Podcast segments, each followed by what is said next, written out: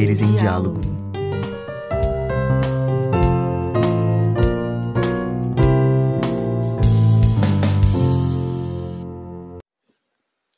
Olá, ouvintes da Rádio Uni. Meu nome é Ana Gabriele e eu vou ler o conto Pai contra a Mãe, do Machado de Assis. A escravidão levou consigo ofícios e aparelhos, como terá sucedido a outras instituições sociais.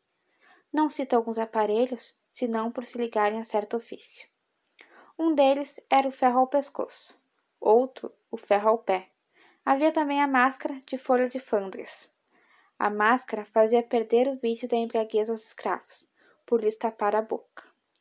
Tinha só três buracos, dois para ver, um para respirar, e era fechada atrás da cabeça por um cadeado. Com o vício de beber, perdia a tentação de furtar, porque geralmente era dos vintéis do Senhor que eles tiravam que matar a sede, e aí ficavam dois pecados extintos, e a sobriedade e a honestidade certos. Era grotesca tal máscara, mas a ordem social e humana nem sempre se alcança sem o grotesco e alguma vez o cruel. Os funilheiros as tinham penduradas, à venda, nas portas das lojas, mas não cuidemos de máscaras. O ferro ao pescoço era aplicado aos escravos fujões. Imaginai uma coleira grossa, com haste grossa também, à direita ou à esquerda, até o alto da cabeça e fechado atrás com chave. Pesava, naturalmente, mas era menos castigo que sinal. Escravo que fugia assim, onde quer que andasse, mostrava um reincidente e com pouco era pegado. Há meio século, os escravos fugiam com frequência. Eram muitos, e nem todos gostavam da escravidão. Sucedia, ocasionalmente, apanhar e pancada, e nem todos gostavam de apanhar pancada. Grande parte era apenas repreendida. Havia alguém de casa que servia de padrinho. E o mesmo dono não era mau. Além disso, o sentimento da propriedade moderava a ação, porque dinheiro também dói. A fuga repetia-se. Entretanto, casos houve, ainda que raros, em que o escravo de contrabando, apenas comprado no valongo, deitava a correr, sem conhecer as ruas da cidade.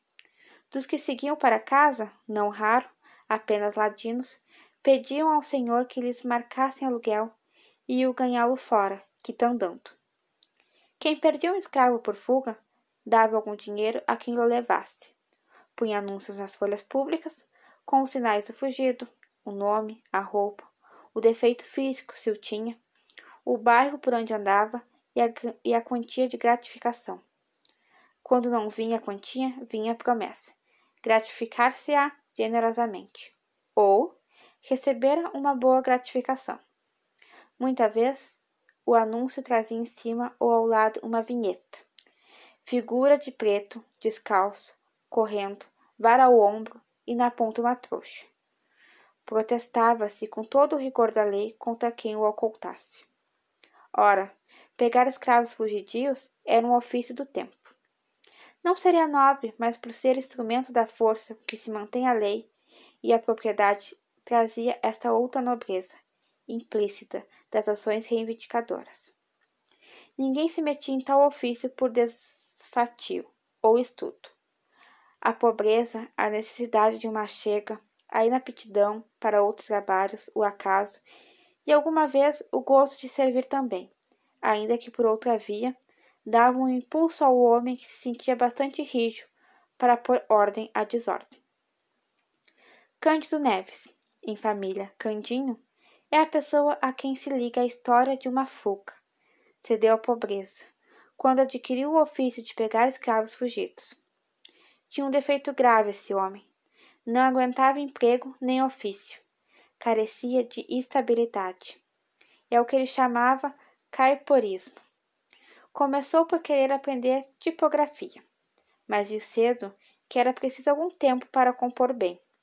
E ainda assim, talvez não ganhasse o bastante. Foi o que ele disse a si mesmo. O comércio chamou-lhe a atenção. Era carreira boa. Com algum esforço, entrou de caixeiro para um armarinho. A obrigação, porém, de atender e servir a todos feria-o na corda do orgulho e ao cabo de cinco ou seis semanas estava na rua por sua vontade. Fiel de cartório, contínuo de repartição anexa ao Ministério do Império, carteiro e outros empregos foram deixados pouco depois de obtidos. Quando veio a paixão da moça Clara, não tinha ele mais que dívidas, ainda que poucas, porque morava com um primo, entalhador de ofício. Depois de várias tentativas para obter o um emprego, resolveu adotar o ofício do primo, de que, aliás, já tomara algumas lições. Não lhe custou apanhar outras, mas querendo aprender depressa, aprendeu mal. Não fazia obras finas nem complicadas, apenas garras para sofás e relevos, comuns para as cadeiras. Queria ter em que trabalhar quando casasse, e o casamento não se demorou muito. Contava trinta anos, Clara, vinte e dois. Ela era órfã e morava com uma tia, Mônica, e cozia com ela. Não cozia tanto que não namorasse o seu pouco, mas os namorados apenas queriam matar o tempo. Não tinham outro empenho. Passavam as tardes, olhavam muito para ela, ela para eles, até que a noite a fazia recolher para a costura. O que ela notava é que nenhum deles lhe deixava saudades, nem lhe acendia desejos. Talvez nem soubesse o nome de muitos. Queria casar naturalmente. Era, como lhe dizia, a tia, um pescar de caniço, a ver se o peixe pegava. Mas o peixe passava de longe. Algum que parasse, era só para andar à roda da isca, mirá-la, cheirá-la, deixá-la ir a outras. O amor traz sobre escritos. Quando a moça viu Cândido Neves, sentiu que era este o possível marido, o marido verdadeiro e único.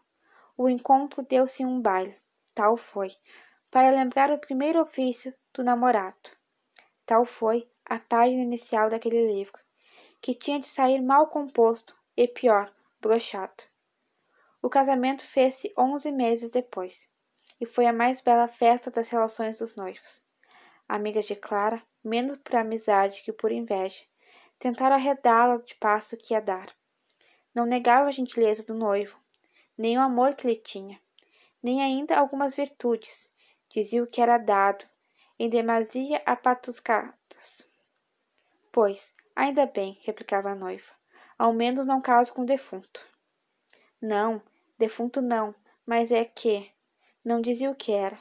Tia Mônica, depois do casamento, na casa pobre onde ele se fora abrigar, falou-lhes uma vez nos filhos possíveis. Eles queriam um só, embora viesse agradar a necessidade. Vocês, se tiverem um filho, morrem de fome, disse a tia sobrinha. Nossa Senhora nos dará de comer, acudiu Clara. Tia Mônica devia ter-lhes feito a advertência, ou ameaça quando ele lhe foi pedir a mão da moça. Mas também ela era amiga de patuscadas, e o casamento seria uma festa como foi. A alegria era comum aos três. O casal ria a propósito de tudo. Os mesmos nomes eram objeto de trocados.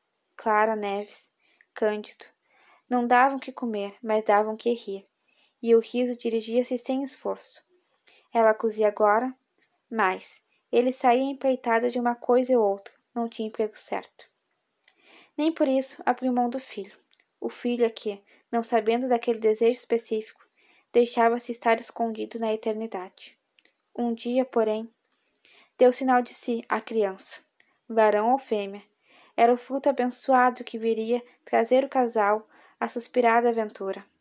Tia Mônica ficou desorientada. Cândido e Clara riam dos seus sustos. Deus não há de ajudar-te, tia, insistia a futura mãe. A notícia correu de vizinha a vizinha. Não houve mais que espreitar a aurora do dia grande. A esposa trabalhava agora com mais vontade, e assim era preciso, uma vez que além de costuras pagas, tinha de ir fazendo com retalhos o enxoval da criança. A força de pensar nela vivia já com ela. Media-lhe fraldas, cosia-lhe camisas. A porção era escassa, os intervalos longos. Tia Mônica ajudava, é certo, ainda que de má vontade. Vocês verão a triste vida, suspirava ela. Mas as outras crianças não nascem também? perguntou Clara. Nascem, e acham sempre alguma coisa certa que comer, ainda que pouco. Certa como? Certa. Um emprego, um ofício, uma ocupação. Mas em que é que o pai dessa infeliz criatura que aí vem gasta o tempo? Cândido Neves, logo que soube daquela advertência, foi-lhe ter com a tia, não áspero, mas muito menos manso que de costume, e lhe perguntou se já algum dia deixara de comer. A senhora ainda não jejuou, senão pela Semana Santa, e isso mesmo quando não quer jantar comigo. Nunca deixamos de ter o nosso bacalhau. Bem sei, mas somos três. Seremos quatro. Não é a mesma coisa. Quer então que eu faça, além do que faço? Alguma coisa mais certa. Veja o marceneiro da esquina, o homem do armarinho, o tipógrafo que casou sábado. Todos têm um emprego certo. Não fique zangado. Não digo que você seja vadio, mas a ocupação que escolheu é vaga. Você passa a semana sem vintém? Sim, mas levei uma noite que compensa tudo, até de sobra. Deus não me abandona. O preto fugido sabe que comigo não brinca. Quase nenhum resiste. Muitos entregam-se logo. Tinha glória nisto. Falava da esperança como de capital seguro. Daí a pouco ria e fazia rir a tia, que era naturalmente alegre, e previa uma batuscada no batizado. Cândido Neves perdera já o ofício de entalhador como abrir a mão de outros muitos, melhores ou piores. Pegar escravos fugidos trouxe-lhe um encanto novo. Não obrigava a estar longas horas sentado. Só exigia força, olho vivo, paciência, coragem e um pedaço de corda. Cândido Neves lia os anúncios, copiava-os, metia-os no bolso e saía às pesquisas. Tinha boa memória. Fixados os sinais e os costumes de um escravo fugido, Gastava pouco tempo em achá-lo, segurá-lo, amarrá-lo e levá-lo. A força era muita, a agilidade também. Mais de uma vez, a uma esquina, conversando de coisas remotas, via passar o escravo como os outros e descobria logo que ia fugido. Quem era, o nome, o dono, a casa, desde a gratificação. Interrompia a conversa e ia atrás do vicioso. Não apanhava logo. Espreitava, lugar azarado, e de salto tinha gratificação nas mãos. Nem sempre saía sem sangue.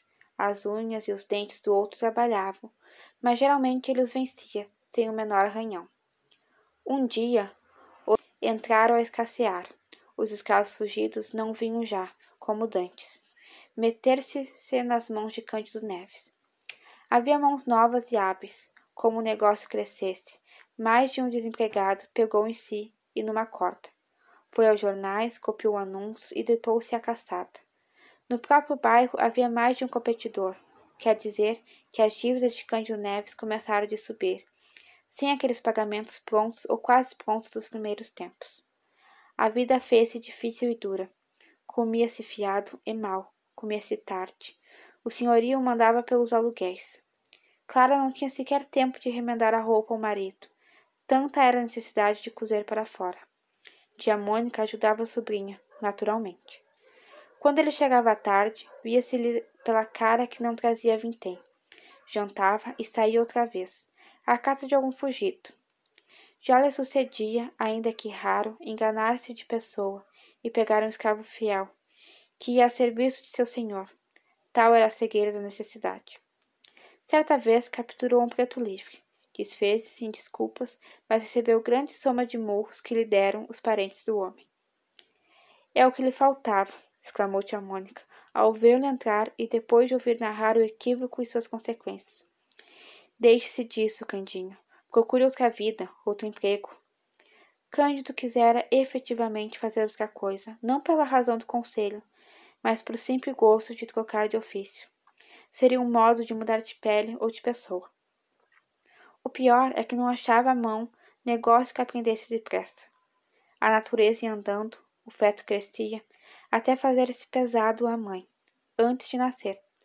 Chegou o oitavo mês, mês de angústias e necessidades, menos ainda que o nono, cuja narração dispenso também. Melhor a dizer somente os seus efeitos, não podiam ser mais amargos. Não, tia Mônica, brandou Cantinho, recusando-se um conselho que me custa escrever, quanto mais ao pai ouvi-lo. Isso nunca. Foi na última semana do derradeiro, mês que a tia Mônica deu ao casal o conselho de levar a criança que nascesse à roda dos enjeitados. Em verdade, não podia haver palavra mais dura de tolerar a dois jovens pais que espreitavam a criança. Para beijá-la, guardá-la, vê-la rir, crescer e engordar, pular, ejeitar quê? Ejeitar como? Candinha regalhou os olhos para a tia e acabou dando um murro na mesa de jantar. A mesa, que era velha e desconjuntada, esteve quase a se desfazer inteiramente. Clara interveio. Titia, não fala por mal, Candinho. Por mal? replicou tia Mônica. Por mal ou por bem, seja o que for, digo que é melhor que vocês podem fazer. Vocês devem tudo. A carne e o feijão vão faltando. Se não aparecer algum dinheiro, como é que a família há de aumentar? E depois, há tempo. Mais tarde, quando o senhor tiver a vida mais segura, os filhos que vierem serão recebidos com o mesmo cuidado que este, ou maior. Este será bem criado, sem lhe faltar nada, pois então a roda é alguma praia ou monturo? Lá não se mata ninguém, ninguém morre à toa, enquanto que aqui é certo morrer, se viver a míngua. Enfim. Tia Mônica terminou a frase com um gesto de ombros, deu as costas e foi meter-se na alcova. Tinha já insinuado aquela solução, mas era a primeira vez que a fazia com tal franqueza e calor. Crueldade, se preferes. Clara estendeu a mão ao marido, como a amparar-lhe o ânimo. Cândido Neves fez uma careta e chamou o maluco a tia em voz baixa. A ternura dos dois foi interrompida por alguém que batia a porta da rua. Quem é? perguntou o marido. Sou eu. Era o dono da casa, credor de três meses de aluguel, que vinha em pessoa ameaçar o inquilino. Este quis que ele entrasse. Não é preciso. Faça favor. O credor entrou e recusou-se sentar-se. Deitou os olhos à mobília para ver se daria algo à penhora. Achou que pouco. Vinha receber os aluguéis vencidos. Não podia esperar mais. Se dentro de cinco dias não fosse pago, poluía na rua. Não havia trabalhado para regalo dos outros. Ao vê-lo, ninguém diria que era proprietário, mas a palavra supria o que faltava ao gesto e o pobre do Cândido Neves preferiu calar a retorquir. Fez uma inclinação de promessa e súplica ao mesmo tempo. O dono da casa não cedeu mais. Cinco dias ou rua, repetiu, metendo a mão no ferrolho da porta e saindo. Candinho saiu por outro lado. Nesses lances não chegava nunca ao desespero. Contava com algum empréstimo, não sabia como nem onde, mas contava. Demais recorreu aos anúncios. Achou vários, alguns já velhos, mas em vão os buscava desde muito. Gastou algumas horas sem proveito e tornou para casa. Ao fim de quatro dias não achou recursos. Lançou mão de empenhos, foi às pessoas amigas do proprietário, não alcançando mais que a ordem de mudança. A situação era aguda. Não achava casa, nem contava com pessoa que lhe emprestasse alguma. Era ir para a rua. Não contavam com a tia. Tia Mônica teve arte de alcançar aposento para os três em casa de uma senhora velha e rica, que lhe prometeu emprestar os quartos baixos da casa, ao fundo da cocheira, para os lados de um pátio. Teve ainda a arte maior de não dizer nada aos dois para que Cândido Neves, no desespero da crise, começasse por enjeitar o filho e acabasse lançando algum meio seguro e regular de obter dinheiro. Emendar a vida, em suma. Ouvi as queixas de Clara, sem as repetir, é certo, mas sem as consolar. Num dia que fossem obrigados a deixar a casa, falou-ias espantar com a notícia do obsequio e iriam dormir melhor do que cuidasse. Assim sucedeu. Postos fora da casa, passaram ao aposento de favor e dois dias depois nasceu a criança. A alegria do pai foi enorme, e a tristeza também. Tia Mônica insistiu em dar a criança a roda. Se você não a quer levar, deixe-se comigo. Eu vou à Rua dos Barbonos. Cândido Neves pediu que não, que esperasse que ele mesmo a levaria. Notai que era um menino e que ambos os pais desejavam justamente esse sexo. Mal lhe deram algum leite, mas como chovesse à noite, assentou o pai levá-lo à rota na noite seguinte. Naquele review, todas as suas notas de escravos fugidos, as gratificações pela maior parte eram promessas. Algumas traziam a soma escrita e escassa. Uma, porém, subia cem mil réis. Tratava de uma mulata. Vinha indicação de gesto e de vestido.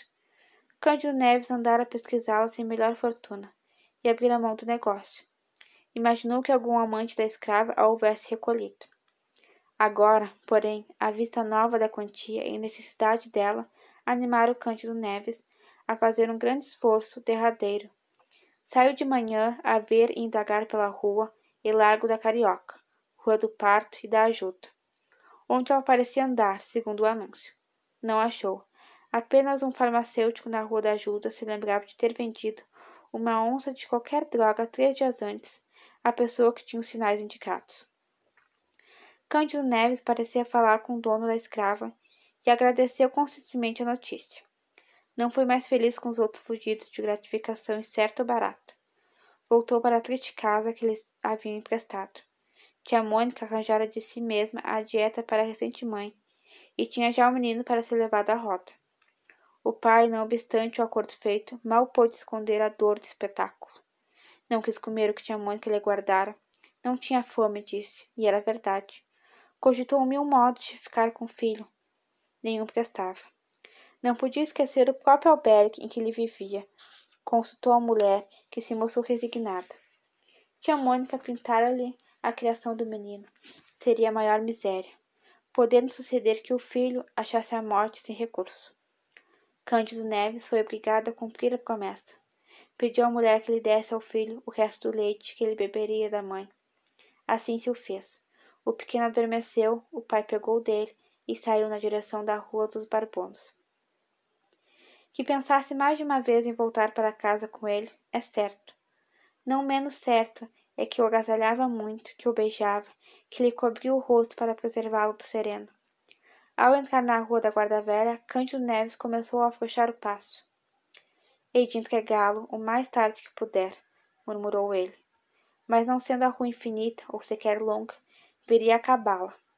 Foi então que lhe ocorreu entrar por um dos becos que ligava aquela rua da ajuda.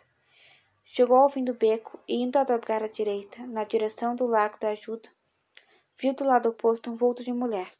Era a mulata fugida. Não dou aqui a comoção de Cândido Neves por não podê-lo fazer com a intensidade real. Um adjetivo basta, digamos, enorme. Descendo a mulher, desceu ele também, a poucos passos estava a farmácia onde obtiveram a informação que referi acima.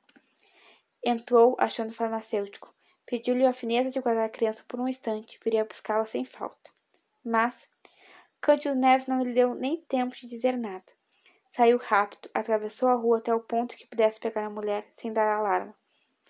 No extremo da rua, quando ela ia descer a de São José Cândido, Cândido Neves, aproximou-se dela. Era a mesma, era a mulata fujona. Arminda brandou. Conforme nomeava o anúncio, Arminda voltou-se sem cuidar malícia. Foi só quando ele, tendo tirado o pedaço de corda da algibeira, pegou dos braços da escrava, que ela compreendeu e quis fugir. Era já impossível. Cândido Neves, com as mãos robustas, atava-lhe os pulsos e dizia que andasse. A escrava quis gritar. Parece que chegou a soltar alguma voz, mais alta que de costume mas entendeu logo que ninguém viria libertá-la. Ao contrário, pediu então que a soltasse, pelo amor de Deus. Estou grávida, meu senhor, exclamou. Se Vossa Senhoria tem algum filho, peço-lhe pelo amor dele que me solte. Eu serei seu escravo, vou servi-lo por tempo que quiser. Me solte, meu senhor moço. Siga, repetiu Cândido Neves. Me solte. Não quero demorar. Siga. Houve aqui luta, porque a escrava gemendo arrastava-se a si e ao filho. Quem passava estava à porta de Malóvia compreendia o que era. Naturalmente não acudia. Arminda ia alegando que o senhor era muito mau e provavelmente a castigaria com açoites, coisa que no estado que ela estava seria pior de sentir. Com certeza ele lhe mandaria dar açoites. Você é que tem culpa. Quem lhe manda fazer filhos e fugir depois? perguntou Cândido Neves. Não estava em maré de riso por causa do filho, que lá ficara na farmácia à espera dele. Também é certo que não costumava dizer grandes coisas. Foi a ração da escrava pela Rua dos Alfires em direção à da alfândega, onde residia o senhor. Na esquina desta, a luta cresceu. A escrava pôs os pés à parede e recuou com grande esforço, inutilmente.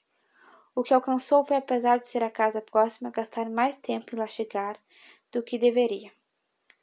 Chegou, enfim, arrastada, desesperada, arquejando. Ainda ali ajoelhou-se, mas em vão. O senhor estava em casa, acudiu ao chamado e ao rumor. Aqui está a Fujona, disse Cândido Neves. É ela mesma. Meu senhor, anda, entra. A Arminda caiu no corredor. Ali mesmo o senhor da escrava abriu a carteira, tirou os cem mil réis de gratificação. Cândido Neves guardou as duas notas de cinquenta mil réis, enquanto o senhor novamente dizia à escrava que entrasse.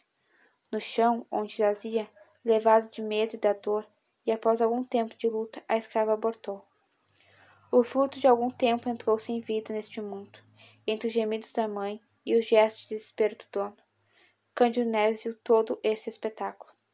Não sabia que horas eram, quaisquer que fosse, urgia correr à rua da ajuda, e foi o que ele fez, sem querer conhecer as consequências do desastre. Quando lá chegou, viu o farmacêutico sozinho, sem um filho que lhe entregara. Quis enganá-lo. Felizmente, o farmacêutico explicou tudo a tempo. O menino estava lá dentro com a família, e ambos entraram. O pai recebeu o filho com a mesma fúria com que pegara a escrava fujona de há pouco. Fúria diversa. Naturalmente, fúria de amor. Agradeceu depressa e mal e saiu às carreiras, não para a roda dos rejeitados, mas para a casa de empréstimo com o filho e o seu mirré de gratificação. Tia Mônica, ouvida a explicação, perdoou a volta do pequeno, uma vez que trazia os cem mil réis. Disse, é verdade, algumas palavras duras contra a escrava, por causa do aborto, além da fuga. Cândido Neves, beijando o filho entre lágrimas verdadeiras, abençoava a fuga e não lhe dava do aborto. Nem todas as crianças vingam, bateu-lhe o coração. Mas Cândido Neves não lhe deu tempo de dizer nada. Saiu rápido. Atravessou a rua até o ponto que pudesse pegar a mulher sem dar alarme. No extremo da rua, quando ela ia descer a de São José, Cândido Neves aproximou-se dela. Era, era a mesma, era a mulata fujona. Arminda, bradou, conforme o nomeava o anúncio. Arminda voltou-se sem cuidar malícia. Foi só quando ele, tendo tirado um pedaço de corda da algibeira, pegou dos braços da escrava que ela compreendeu e quis fugir. Era impossível. Cândido Neves, com as mãos robustas, atava-lhe os pulsos e dizia que andasse. A escrava quis gritar. Parece que chegou a soltar alguma voz, mais alta que de costume, mas entendeu logo que ninguém viria libertá-la. Ao contrário. Pediu então que a soltasse, pelo amor de Deus. Estou grávida, meu senhor, exclamou. Se Vossa Senhoria tem algum filho, peço-lhe, pelo amor dele, que me solte. Eu serei sua escrava, vou servi-lo pelo tempo que quiser. Me solte, meu senhor moço. Siga, repetiu Cândido Neves. Me solte. Não quero demora. Siga. Houve aqui luta, porque a escrava gemendo arrastava-se a si e ao filho. Quem passava ou estava à porta de uma loja compreendia o que era e naturalmente não acudia. Arminda ia alegando que o senhor era muito mau e provavelmente a castigaria com açoites, coisa que no estado em que ela estava seria pior de sentir. Com certeza ele lhe mandaria dar açoites. Você é que tem culpa. Quem lhe manda fazer filhos e fugir depois? perguntou Cândido Neves. Não estava em maré de riso por causa do filho que lá ficara na farmácia à espera dele. Também é certo que não costumava dizer grandes coisas, foi arrastando a escrava pela rua dos ourifes, em direção da alfândega, onde residia o senhor. Na esquina, desta luta cresceu. A escrava pôs os pés na parede, recuou com grande esforço, inutilmente. O que alcançou foi, apesar de ser a casa próxima, gastar mais tempo lá chegar do que devera. Chegou, enfim, arrastada, desesperada, arquejando. Ainda ali ajoelhou-se, mas em vão. O senhor estava em casa, acudiu ao chamado e ao rumor, Aqui está a Fujona, disse Cândido Neves. É ela mesma. Meu senhor. Anda, entra. Arminda caiu no corredor. Ali mesmo, o senhor da escrava abriu a carteira e tirou cem mil réis de gratificação. Cândido Neves guardou as duas notas de cinquenta mil réis, enquanto o senhor novamente dizia à escrava que entrasse. No chão onde jazia, levada do medo e da dor, e após algum tempo de luta, a escrava abortou. O fruto de algum tempo entrou sem vida neste mundo, entre os gemidos da mãe e o gesto de desespero do dono. Cândido Neves viu todo esse espetáculo. Não sabia que horas eram, quaisquer que fossem, urgia correr à rua da ajuda, e foi o que ele fez, sem querer conhecer as consequências do desastre. Quando lá chegou, viu o farmacêutico sozinho, sem um filho que lhe entregara. Quis esganá-lo. Felizmente, o farmacêutico explicou tudo a tempo. O menino estava lá dentro com a família e ambos entraram. O pai recebeu o filho com a mesma fúria com que pegara a escrava fujona de há pouco.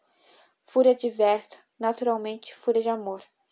Agradeceu depressa e mal e saiu às carreiras não para rodos enjeitados, mas para a casa de empréstimo, com o filho cem mil réis de gratificação. Tia Mônica, ouvindo a explicação, perdoou a volta do pequeno, uma vez que trazia os cem mil réis. Disse, é verdade, algumas palavras duras contra a escrava por causa do aborto, além da fuga. Cândido Neves, beijando o filho entre lágrimas verdadeiras, abençoava a fuga e não se lhe dava do aborto. Nem todas as crianças vingam, bateu-lhe o coração.